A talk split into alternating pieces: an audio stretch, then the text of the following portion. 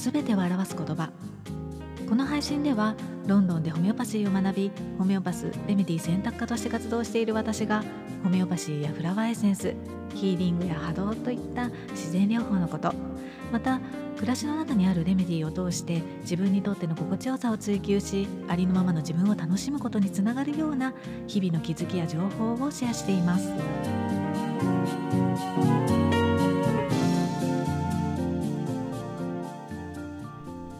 にちは。ホメオパスレメディ選択科の香りです。皆さんいかがお過ごしでしょうか？土曜が始まりましたね。なんですけれども今日は、えー、命グラスっていうメガネを、まあ、先日作りに行ってで、まあ、そのメガネが出来上がってうん、届いたのでで実際に使ってみてどうだったかとか、まあ、作ってみてどうだったかっていったような、まあ、私が感じたメリットとかデメリットっていうのを少しお話をしてみたいと思います。まず皆さんは命グラスってご存知ですか、うん、あの普通のメガネみたいにこう近視遠視乱視っていったようなこう視力の調整に加えて、まあ、両眼視機能といってこう両目と脳の使い方だったりとか目と体の関係なんかもこう考慮しながらあの独自のカラーレンズがあるんですけれども、まあ、一人一人の体が求める体なのか脳なのかちょっと私は分からないんですけれども、まあ、求める色をこう、まあ、ちょっと特徴的な方法で探したりあとはプリズムってあの光の入り具合とかをね調整したりもして、うん、眼鏡をかけるだけでこう不思議とこう体感がスッと整ったりとかあとは見たい世界に生きら生きられるというか、まあ、なりたい自分で生きるようにもなれるなんていうふうにも言われているんですよね。うんまあ、調べてみると発達障害のねお子さんとかあとは普通の視力では問題がないのにちょっと見えづらさを感じている方とかあとはあの感受性が豊かで、うんまあ、HSP とかね繊細さんなんていうふうに呼ばれている方とか、まあ、普段の生活ですごく眩しさを感じやすい方、うんまあ、そんな方々にね愛用者が多いように感じましたね。うんで、まあ、私は何でこう作ろうかなっていうふうに思ったのかというと、まあ、右目がこう緑内障になってから、まあ、定期的にこう眼科へ通っているんですけれどもあの、まあ、そこで眼圧を下げる点眼をはあのし始めてからすごくねこう視力が落ちたなっていうふうにあの感じていて、うん、で、まあ、コンタクトと眼鏡のあの度が合わなくなってきたのかなと思ったので、まあ、眼科で、まあ、視力検査をお願いしたところ眼鏡もコンタクトも度には問題ないですよっていうふうにあの言われたんですね。うん、いやでもあの実際見えないんですけどっていうふうにあの言ったらそれは老眼かもしれませんよっていうふうにあの言われてでただ、まあ、それでも、まあ、プラス0.5とかの老眼鏡で十分だと本当に思いますよみたいな風にあのな話でねこう終わってしまったんですね。でまあ最初はこうあそうなんだついに私も老眼かってねあの老眼鏡をあの素直にこう探しに行ってみたんですけれども、まあ、大体どこに行ってもプラス1からしか、まあ、既製品は売られていなくて、まあ、プラス0.5って本当にね見当たらなかったんですよね。うん、でまあそれだったらかけなくてもいいんじゃないかっていうふうに思う思いつつこうでも見えないし、まあ、どんどん目が疲れてくるしで、まあ、最近こう本を読んでも頭にこう内容が入ってこないなって感じることも多くなってきて、えー、これも老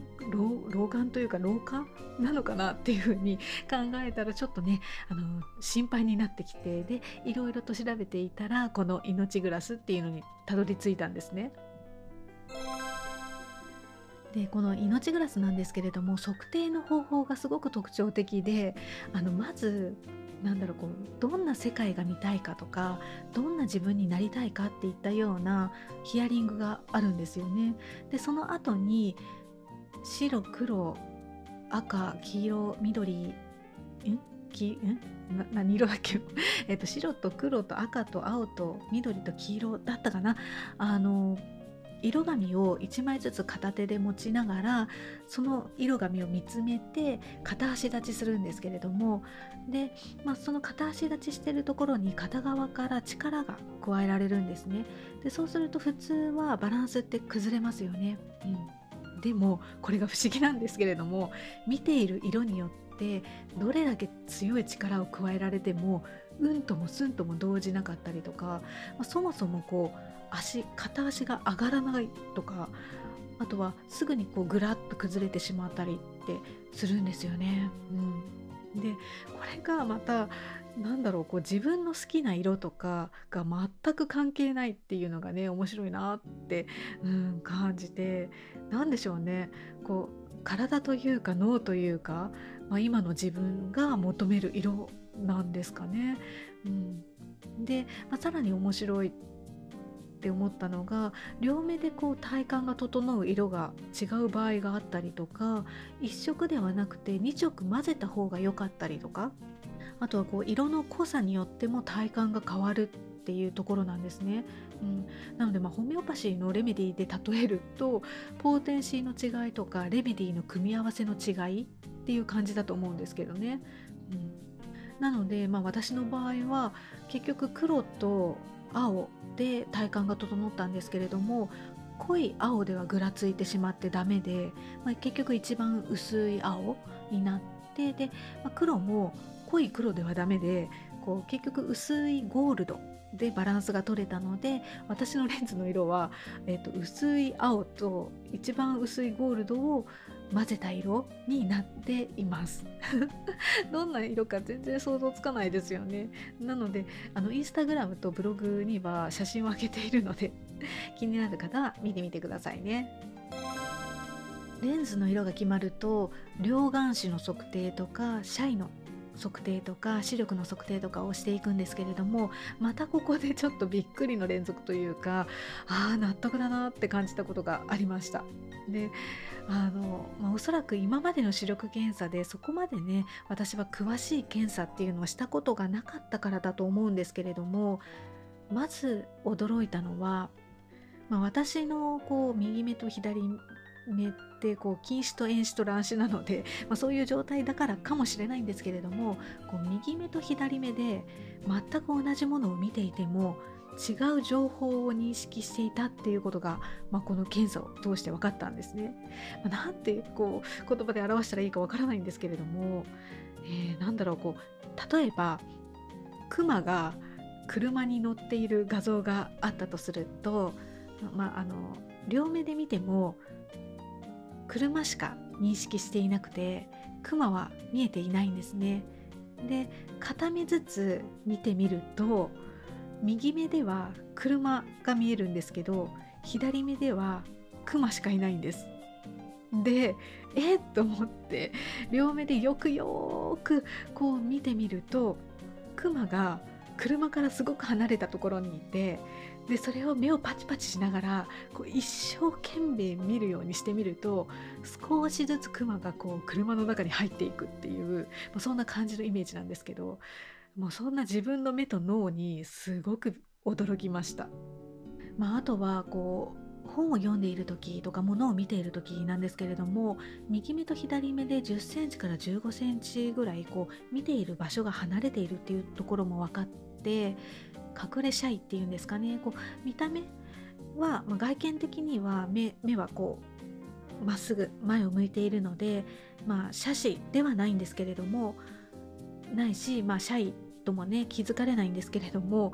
物を見ている時は左右外にこうずれている状態だったので、うん、なのでまあ見えづらいし本を読んでも理解しづらかったんだななんていうふうにも思いましたね。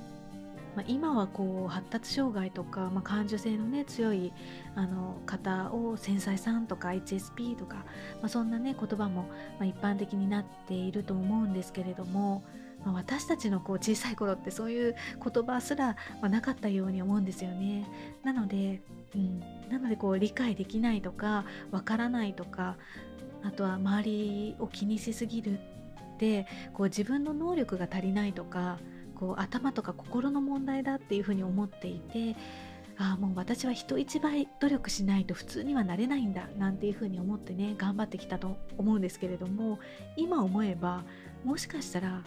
目の問題だったのかもしれないなんていうふうにもね思ったりもしました。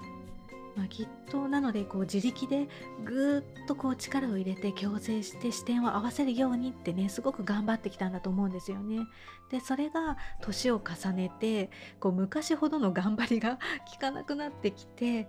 で今まで以上にたくさんの力を入れないともうなんだろう視点とかポイントが合わなくなってきた。ね、その結果眼圧が上がって緑内障になって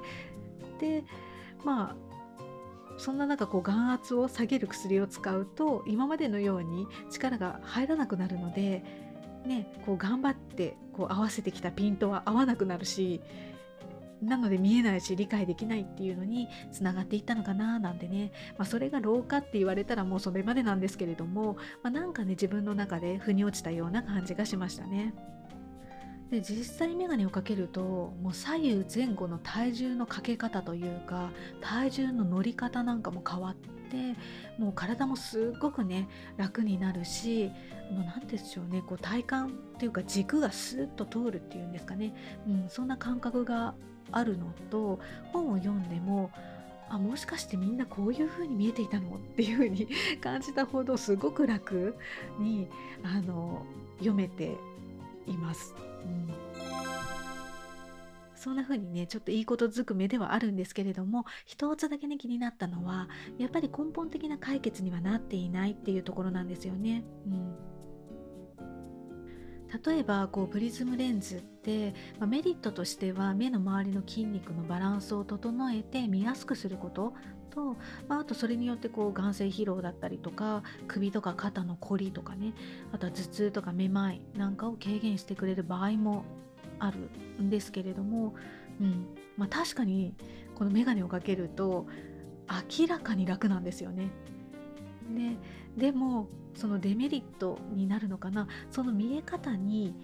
こう目が楽を覚えてしまって、うん、この眼鏡をかけていない時例えばコンタクトレンズをつけた時とか眼鏡を外した時にあの逆に見えづらさが強調されるようになるっていうね、うん、本当にそれは実感しています。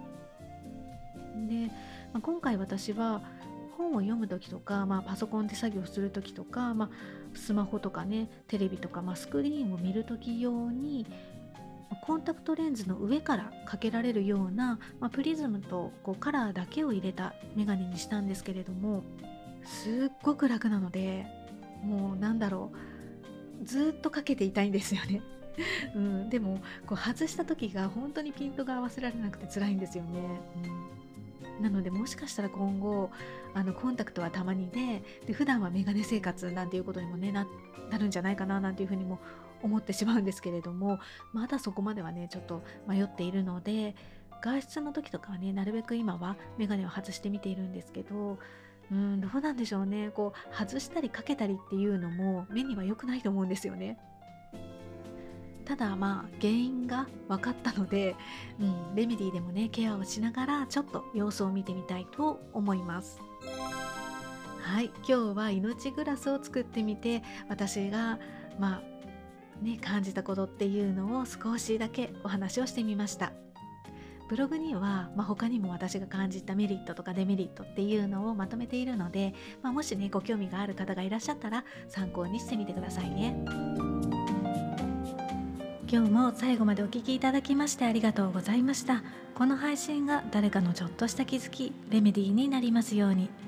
メルマガやブログではなるべくお薬に頼らずに心と体を緩めて人生をより豊かにハッピーにしていきたいという方のためにレメディーのある暮らしのヒントをお届けしています。より具体的なレメディーの紹介もしていますのでご興味のある方は覗いてみてくださいね。また皆様からのご感想やリクエストもお待ちしています。公式 LINE からでも概要欄のリンクからでも構いません。メッセージをいただけたらとっても嬉しいです。それではまた。